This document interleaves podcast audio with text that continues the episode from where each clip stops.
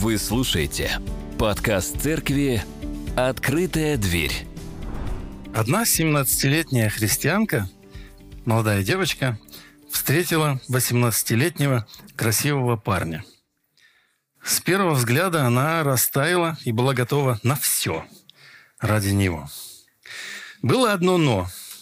Он был неверующий. Но ее это не останавливало, и она начала с ним тесное общение. Был у них и секс. Молодой человек понял, что девушка ему по сердцу, нравится, и решил связать свою жизнь с ней. И они стали жить вместе. Так как она была верующей, к ней приходили из церкви друзья, молодые верующие, желая вернуть ее на путь истины. Она же разрывалась на части – понимая, что она делает то, что не угодно Богу, но она не могла ничего с собой поделать. Это было мучение. Она предпринимала попытки расстаться с молодым человеком, и не раз. Но он каждый раз завоевывал ее сердце вновь и вновь. Завоеванное ее сердце разрывалось на части. Она перестала ходить в церковь, потому что не могла. Ей было стыдно. Да, и ее молодой человек запрещал ей общаться с верующими. После ряда увещаний пастором церкви она все же была отлучена от церкви. Через некоторое время оказалось, что она ждет ребенка. По милости Бога, беременность, хотя была и сложная, но она родила э, ребенка, все закончилось хорошо. Но вот дальше, дальше она ощущала то, что в ее жизни отсутствует покровительство Бога. Ее мальчику выписали не тот рецепт на молочной кухне, и он сильно заболел. Его положили в инфекционную больницу, где молодая мама наблюдала за мучениями своего ребенка. Он ходил в туалет кровью, чистой кровью. Кульминацией всего стал момент, когда врачи забрали малыша в процедурную и ставили ему катетер для капельниц, так как он был маленький, они не могли попасть, то это мучение длилось очень долго – и было очень много криков малыша. И среди всего этого, сидя на полу у дверей процедурной, в своем сердце молодая мама понимала, что все это в ее жизни происходит и почему. Она приняла решение ситуацию исправить. Выписавшись из больницы, она сказала своему мужу, что так дальше не может и намерена вернуться в церковь. Видя ее решительный настрой и внутренние страдания, ее муж сказал – иди». И вот в рождественский сочельник, когда ее сыну не исполнилось и года, произошло ее примирение с Богом и восстановление членства в церкви. Увидев преображенную и умиротворенную жену, муж решил для себя – пусть ходит. Похоже, это действительно ей надо. А дальше он наблюдал за изменившейся женщиной и задавал много вопросов себе. Неужели это все и правда работает. Через год муж сам принял Христа в свое сердце, и они увидели, какой же может быть жизнь семьи, когда они оба с Богом. Это была совершенно иная, благословенная жизнь по милости Господа Иисуса Христа. Касательно построения взаимоотношений между мужчиной и женщиной, мы имеем информацию, в частности, из Ветхого Завета и читаем – не вступай в союз с жителями той земли, чтобы, когда они будут блудодействовать след богов своих и приносить жертвы богам своим, не пригласили и тебя, и ты не вкусил бы жертвы их. И не бери из дочерей их жен сынам своим, и дочерей своих не давай в замужество за сыновей их. Дабы дочери их, блудодействуя вслед богов своих – не ввели и сынов твоих в блужение вслед богов своих». Здесь справедливо задать вопрос, а актуально ли это для нас, людей Нового Завета? Более чем. Апостол Павел говорит, все это происходило с ними как образы, а написано в наставлении нам, достигшим последних веков. Мы с вами знаем, что в истории народа Божьего были моменты, когда они заключали союзы с неверными и ходили вслед чужих богов. И еще Моисей не отошел в мир иной, как мы читаем об этом в прощальной речи слова Господа. «И сказал Господь Моисей, вот ты, почаешь с отцами твоими, и станет народ сей блудно ходить вслед чужих богов той земли, в которую он вступает, и оставит меня, и нарушит завет мой, который я поставил с ним». Можно здесь говорить о том, что и запрет вступать вроде бы как с женщинами только, потому что женщина, наверное, э, а мужчинам можно, так сказать, э, женщинам можно выходить замуж за неверующих, за, за неверных в том числе. Но мы прочитали, что там речь идет и о мужчинах, и о женщинах, не выдавая ни сына, ни дочь. И так как Ветхий Завет является хорошим образом для нас, для нас также является образом история Ахава и Иезавеля. Как мы с вами знаем, что 12 колен после разделения, после чудесного царствования Соломона, 12 колен разделились на два – Северное и Южное царство. Северное царство состояло из десяти колен и называлось Израилем. А остальные два, Иуда и Вениамин, назывались Иудою. Пример Северного царства – это постоянный пример служения иным богам. И вот мы сейчас прочитаем из, отрывок из первой книги царств. Небольшой отрывок, но хорошо иллюстрирующий ситуацию. Ахав, сын Амриев, воцарился над Израилем в 38 год Асы, царя Иудейского. И царствовал Ахав, сын Амрия, над Израилем в Самарии 22 года. Да не смущает вас вот эта летопись, потому что, видите ли, Ахав воцарился над Израилем, то есть над этими десятью коленами. И он воцарился в 38 год Асы, царя Южного царства, царя Иудейского. Поэтому мы все время и читаем об этих э, вещах. Там, он воцарился тогда-то, в дни так-того-то. Потому что, скажем так, была одна ветка истории, а потом появилось две ветки истории. Одна северного, другая южного царства. И делал Ахав, сын Амврия, неугодное пред очами Господа более всех бывших прежде него. Представляете, пройдет лет 300, и о вас скажут, Иван Иванов жил хуже всех, которые были до него. Мало было для него впадать в грехи Ероваама, сына Наватова, он взял себе в жену Иезавель, дочь Еввала, царя Сидонского, язычницу, и стал служить Ваалу и поклоняться ему. И поставил он Ваалу жертвенник в капище Ваала, который построил в Самарии. Сделал Ахав Дубраву. И более всех царей израильских, которые были прежде него, Ахав делал то, что раздражает Господа Бога Израилева. И в его дни Ахиил Вифилянин построил Ерехон – на первенце своем Авераме он положил основание его, и на младшем своем сыне Сигубе поставил ворота его, по слову Господа, который он изрек через Иисуса, сына Навина. И вот, то, вот этот последний наш стих, который мы прочитали, является э, ярчайшей иллюстрацией того беззакония и той аморальности, которые были на тот момент в царстве – а, вот этот Ахил убил своего старшего ребенка и положил его в основание дома, города вернее, да, и ворота поставил, убил сначала своего сына, а возможно и живым положил под камни закопал, и поставил сверху ворота. По традиции древних хананеев тела младенцев, заложенные в основании города – или дома, должны умилостивить духов и снискать на город или дом их покров и защиту. А жили они в земле хананейской. И вот когда они пришли в эту землю, Бог говорил, когда вы войдете туда, вы не берите пример с них, потому что они научат вас таким вещам, как о которых мы сейчас с вами прочитали – Иисус Навин после разрушения Иерихона при первом вторжении в ханаанскую землю наложил запрет на построение Иерихона.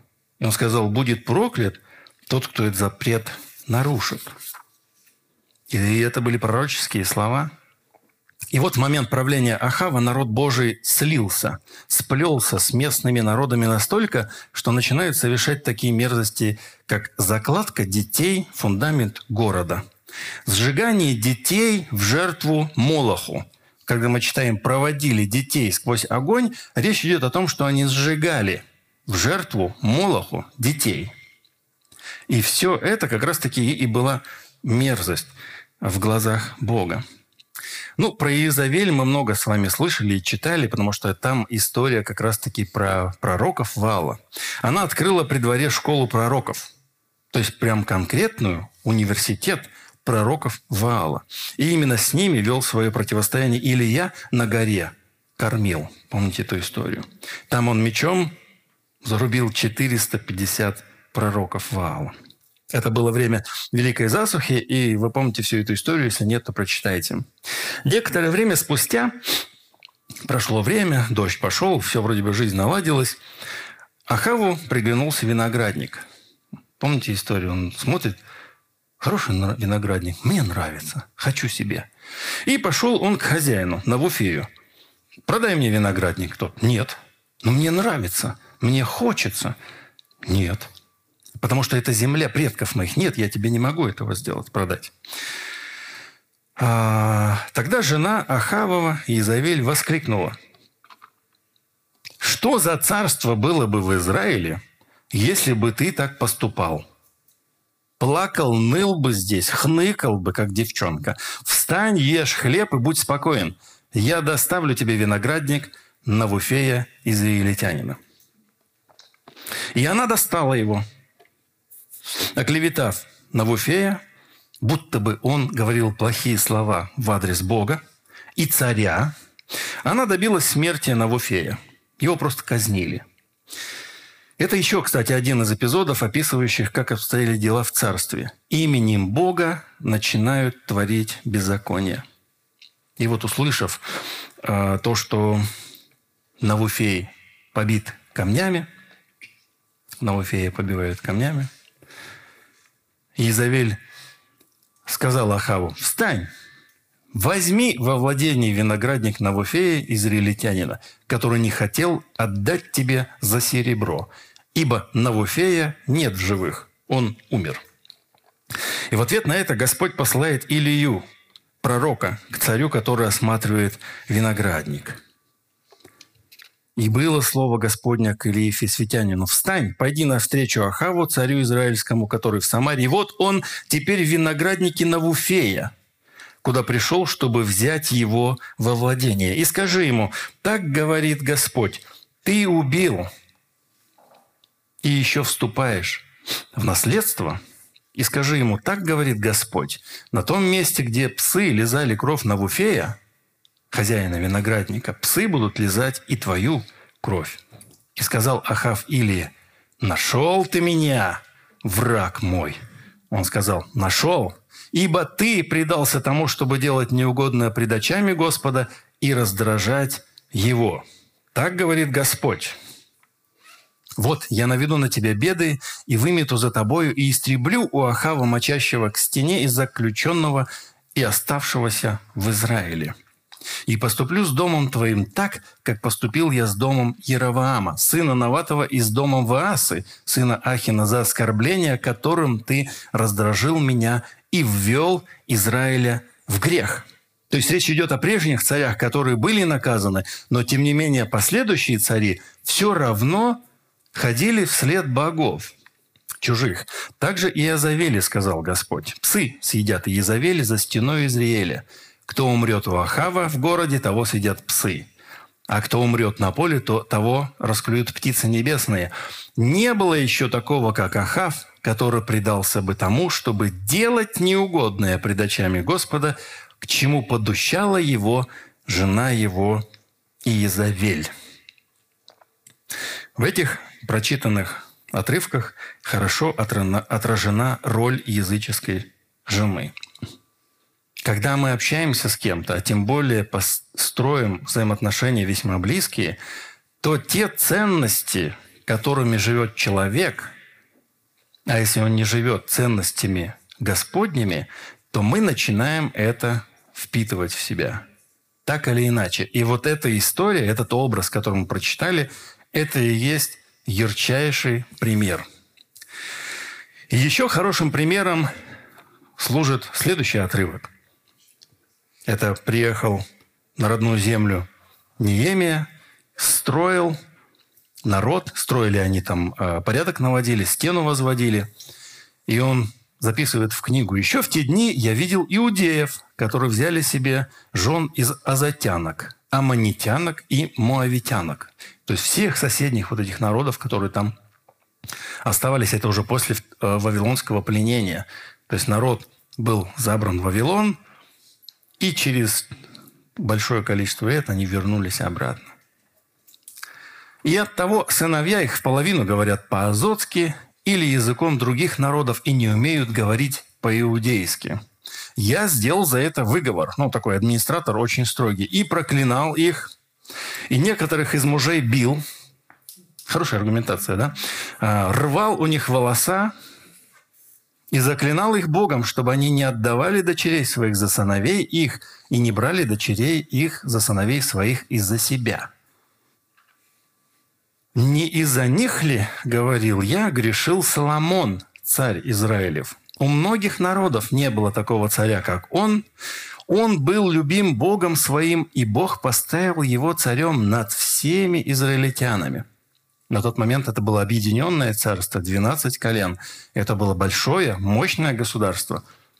И однако же чужеземные жены ввели в грех и его. Апостол Павел, хорошо зная всю историю народа израильского, так описывает ценного, ценность Ветхого Завета. Еще раз повторюсь. А это были образы для нас, чтобы мы не были похотливы на злое, как они были похотливы. То есть мы сейчас, люди Нового Завета, можем смотреть в прошлое, в историю взаимоотношений Божьего народа, потому что мы сейчас Божий народ, можем смотреть на историю, как жил прежний тот же Божий народ и какие были у него наставления. И одно из них – это было заключать брак только с теми, кто из своего народа и верен Господу. Принимая во внимание эти образы для нас из Ветхого Завета, апостол дает наставление следующее. «Жена связана законом, доколе жив муж ее. Если же муж ее умрет, свободно выйти за кого хочет, только в Господе». Вот отсюда, из этого отрывка, мы с вами будем черпать э, новозаветнее представление, каким должен быть брак христианина. Понимая, что этот отрывок применим не только для вдов или вдовцов, и в целом для свободных мужчин и женщин христиан. Только в Господе. И дословно это так на греческом звучит. «Монон эн кюрио». «Кюрио», правильно. И интересный момент любителям РБО перевода, да, смотрите, как он переводит по смыслу. Жена связана браком, пока жив муж, а если муж умрет, она вольна выйти замуж за кого хочет. Но только за христианина.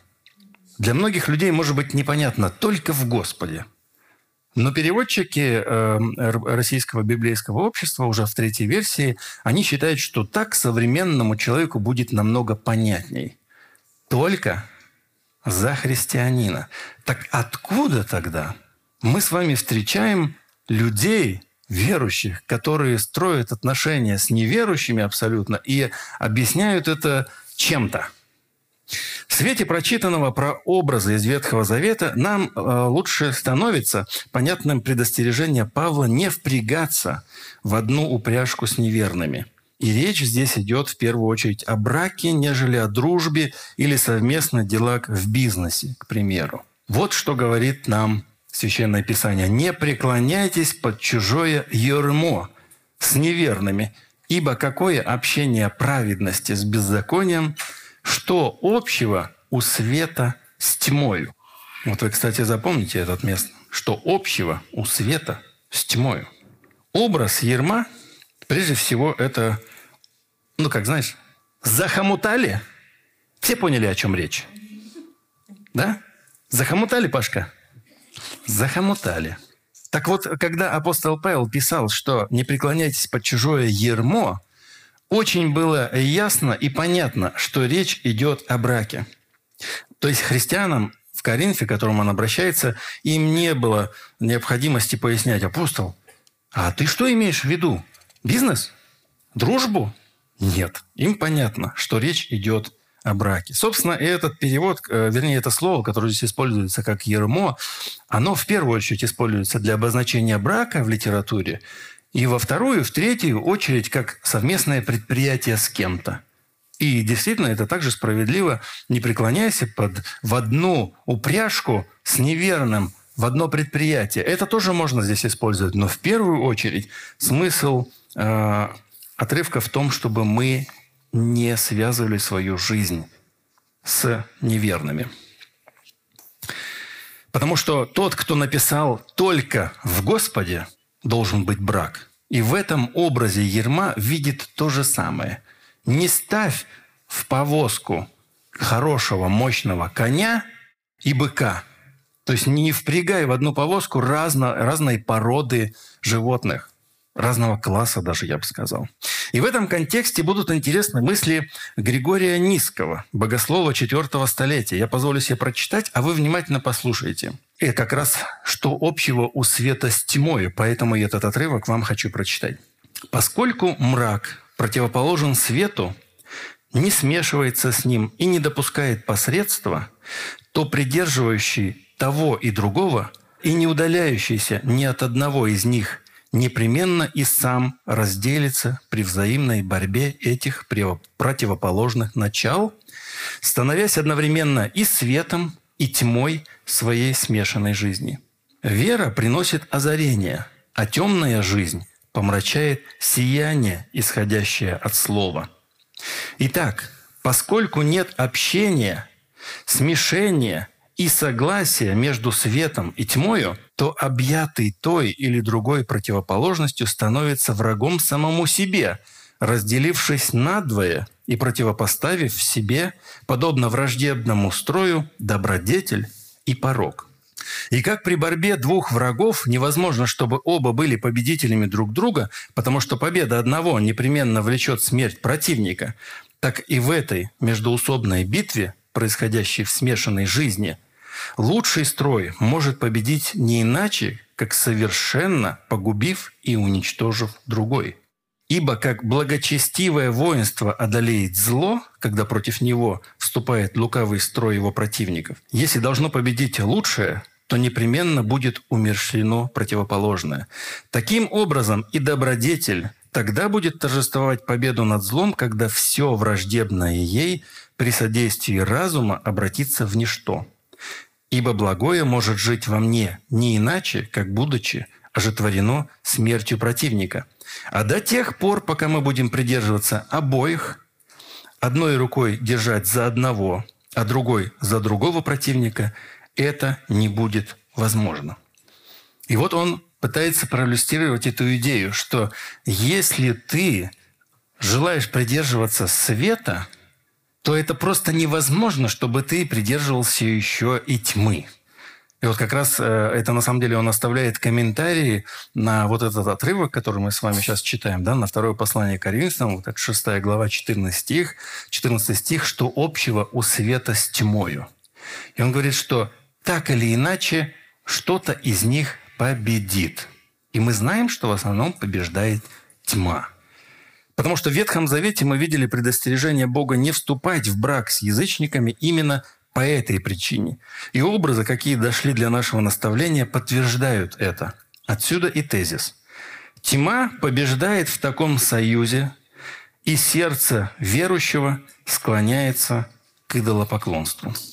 Чем же христианский брак отличается от остальных брачных союзов? Именно этим, только в Господе. Потому что для взаимоотношений в браке характерны четыре вида интимности. И я здесь буду повторяться, потому что это я уже говорил. Первый вид близости – это интеллектуальная интимность. Это когда муж и жена могут уединиться и иметь доброе, хорошее общение друг с другом. Им есть о чем поговорить, им хорошо. К этому относятся звонки по телефону, когда они далеко, переписка, позавтракали вместе. Ну, то есть им хорошо. Но будьте осторожны, если у вас возникает интимная близость не в браке, не с мужем, будьте осторожны. Физическая близость, то есть физическая интимность, это второй вид интимности. Это когда муж и жена тянутся друг к другу и в объятиях друг друга находят утешение. Понятно, что здесь речь идет не только об объятиях, да? Речь идет и о сексе. И есть еще третий вид интимности – душевная. Душевная близость, душевная интимность. Это когда муж и жена принимают черты характера друг друга, когда они вместе испытывают одни и те же эмоции, встречаясь с чем-то, с несправедливостью ли, наоборот, с радостью ли. Они вместе. Они могут прослушать э, плейлист из Шазама, который жена зашазамила, ходит шазамит, да, и плейлист наполняется, наполняется, и муж может послушать и сказать, мне нравится. В этом есть душевная близость. Так вот, эти три вида интимности характерны в той или иной мере для большинства семей. Ну, у кого-то, может быть, проблемы с душевной близостью. Ну, проблемы, и ничто с этим не поделаешь. У кого-то могут быть проблемы в сексе. У кого-то могут быть проблемы интеллектуальные, но поговорить не о чем. Христианские семьи отличает от них духовная интимность, то есть близость в Господе, только в Господе. Вот эта близость в Господе, духовная близость, это когда они могут вместе молиться и чувствовать эти переживания друг друга, стоять вместе в молитве и в целом разделять духовные переживания. Хорошие иллюстрации отсутствия вот этой четвертого вида близости является образ мертвого духовно человека. Неверующий человек мертв духовно, поэтому ему невозможно понять духовные переживания христианина и присоединиться к его общению с Господом. Да, у вас могут быть чудные интеллектуальные диспуты, но вести вы их будете с духовно мертвым человеком. Да, у вас будут совместные переживания радости и горести, но вы будете их переживать с духовно мертвым человеком. Да, у вас может быть чудесный сексуальный опыт, но он будет с духовно мертвым человеком. Когда Павел пишет такие строки, то он исключает возможность союза верующего и неверующего в принципе. Это невозможно – не преклоняйтесь под чужое ермо с неверными, ибо какое общение праведности с беззаконием? Что общего у света с тьмою? Какое практическое применение мы можем извлечь из того, что услышали, прочитали? Сколько мне приходилось иметь дело с теми, кто выбрал себе спутниками неверующих мужчин или женщин, то обычно дело уже было сделано. Они уже построили свои отношения и всячески оправдывали существующее положение дел. Ну, он православный, ну или православная, ну, типа верующий. Что не так-то? Вы ее не знаете. Она вот-вот и примет Господа. И такой аргумент есть. Или аргумент, да я уж, собственно, живу с ней, узаконил все. Что мне остается? Но беспокоиться нужно на более раннем этапе и задавать вопрос Господу, все правильно я делаю, не встал ли я на опасный путь. И Библия учит нас. Она говорит, испытай меня, Боже, и узнай сердце мое, испытай меня и узнай помышления мои, то есть внутренность мою, и зри, не на опасном ли я пути, и направь меня на путь вечный. Итак, мы знаем, как надо поступать. Но когда мы делаем вот так, мы не хотим слышать Бога, который говорит к нашему сердцу через Дух Святой, который говорит через близких, мы, мы не слушаем вообще ничего. Не говоря уже о том, чтобы быть просто открытым, говорит, Боже, пожалуйста, проверь меня, все ли нормально я делаю – вот в наших отношениях, даже обычных человеческих, бывает такое, посмотри, ну я хорошо написал эту вот работу, все правильно здесь. проверку мы хотим. И, а в нашей жизни, когда мы идем путем неверным, то проверку мы не хотим. Если ты служитель, провел всю ночь в караоке-баре с неверующей женщиной и ничего в этом не видишь, то ты точно на опасном пути. Если ты проводишь много времени с неверующими парнями на улице или в Макдональдсе, то ты точно на опасном пути. Лучше остановитесь сейчас, нежели после будете вести разговор со служителем церкви по факту случившегося. Ну, оно же уже случилось. Что здесь не так? Что же будет, если кто-то из нашей церкви крепко встал на этот неверный путь? Служители церкви будут увещевать его вернуться к исходной точке и отказаться от отношений с неверующим или с неверующей. Если верующий, активно участвующий в служении, то при отказе увещевания он будет отстранен от служения, и с ним будут проводиться встречи, цель которых – увещание. Я в историю вначале рассказал. Девушка, которая встретилась с молодым человеком, она не услышала то, что ей говорили. Вернее, не захотела следовать этому. Не могла.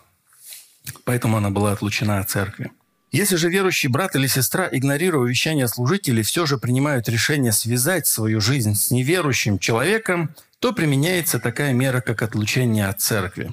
Мы прочитаем об этом в Священном Писании. «А я, отсутствуя телом, но присутствуя вас духом, уже решил – как бы находясь у вас, сделавшего такое дело в собрании вашем во имя Господа нашего Иисуса Христа, предать сатане возмождение плоти, чтобы дух был спасен в день Господа нашего Иисуса Христа. Вопрос, а что дальше? Есть ли после этого возврат в церковь? То есть, когда уже вот это все свершилось, ответ такой – да. При условии искреннего раскаяния пред Господом – и церковью в том, что ты совершил тогда неправильный поступок.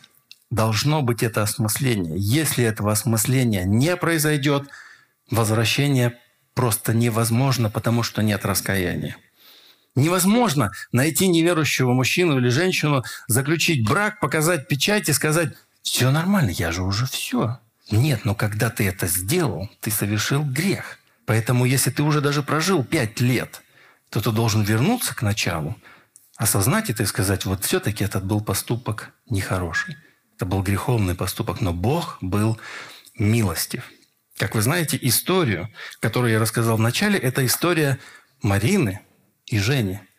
То есть моя и моей жены – это было 27 лет назад, это была долгая, тяжелая, мучительная история. И это не является примером того, что так надо поступать. Это милость Бога, которую Он проявил к нам. Потому что все могло закончиться совсем иначе. Я бы мог бы не разделить ценности Христа, и, и жизнь бы превратилась бы просто в мучение, в ад. Брак с неверующим человеком – это грех.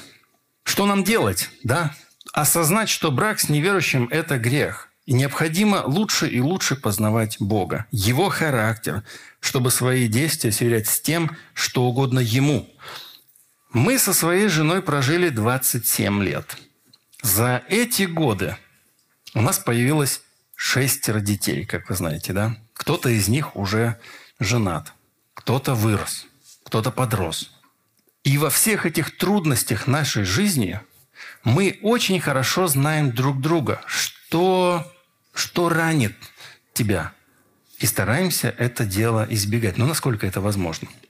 Когда мы лучше и лучше узнаем Бога, то мы знаем, что если мы, будучи святыми детьми Его, возьмем и объединим свою жизнь с неверным, мертвым духовно человеком, то мы причиним этим что? Мы причиним боль драгоценному Отцу. Важно, чтобы у вас была подотчетность. Принципиально важно быть подотчетным другим верующим в церкви. Почему важно быть в церкви? Потому что один огонек, он глохнет. Ему неоткуда питаться и нету подотчетности. Так люди падают. Особенно важно для тех, кто переехал в Москву. Потому что можно очень легко затеряться – потеряться, остаться одному и начать творить потихонечку что-то то, что не угодно Богу. Поэтому принципиально важно быть в общении с верующим. Самому оценивать свои действия пред Богом также важно и получать оценку от других. То есть, Господи, зри, не на опасном ли я пути, но рядом есть еще другие братья и сестры, которые могут увидеть. И если встречаешься с обличением, то принимать его достойно, как полагается, а не бунтовать и искать своим действиям оправдания. Вы же знаете, да, очень часто, когда нас в чем-то уличили, мы начинаем как уж извиваться на сковородке. Также мы должны помнить, что все тайное становится явным. И это речь не о том, что это произойдет когда-то потом, когда будет суд, да, где написано, будут открыты книги, и каждому воздастся по делам его. Да уже здесь все тайное становится явным. Вы же знаете, если ты начал врать, то твое вранье рано или поздно становится очевидным для других людей. Если вы вступили на опасный путь, то только вам одному кажется, что ничего не изменилось, и никто ничего не узнает и не заметит. В, в церкви, в свете Бога все видно. Проходит некоторое время, и все вокруг видят, как ты изменился. Все видят, кроме тебя. Все тайное становится явным. И последнее, бойтесь совершить грех, с нацелом сразу же раскаяться. Женщина может рассуждать так. Пересплю с мужчиной ради ребенка, а после раскаюсь, и все будет хорошо. Мужчина может рассуждать подобным образом. Нашел женщину, узаконю свои отношения с ней, и все будет хорошо. То есть в любой момент можно всегда извиниться. Оп, я в домике. Все. Я сразу же раскаюсь. Но это так не работает. Человек, вступивший на дорогу греха, не может произвольно с нее сойти. Он на нее ступил и думает, вот я сейчас поехал по этим рельсам, и как только получу все, что мне нужно, я сразу с этой дорожечки и сойду. Но это так не работает. Его затягивает. Затягивает так, что уже не до раскаяния. Потом меняется в голове сознание – всех своих действий, находится оправдание. И все. И человек уже живет вне Слова Божьего и вне веры в Него. Поэтому и есть такой механизм церковной дисциплины, как предание сатане, возмождение плоти для того, чтобы дух спасся. Это как, знаешь, когда человек в истерике, ты подходишь к нему и даешь ему подщечину. Он раз такой, а, все нормально, пришел в себя. Это примерно так же. Это для того, чтобы встряхнуть и сказать, стоп, смотри, все плохо – и он такой, а, уж лучше я Господу. Но зачем же доводить до этого пятого пункта? Достаточно уяснить первые четыре, чтобы отказаться от неверного выбора. Аминь.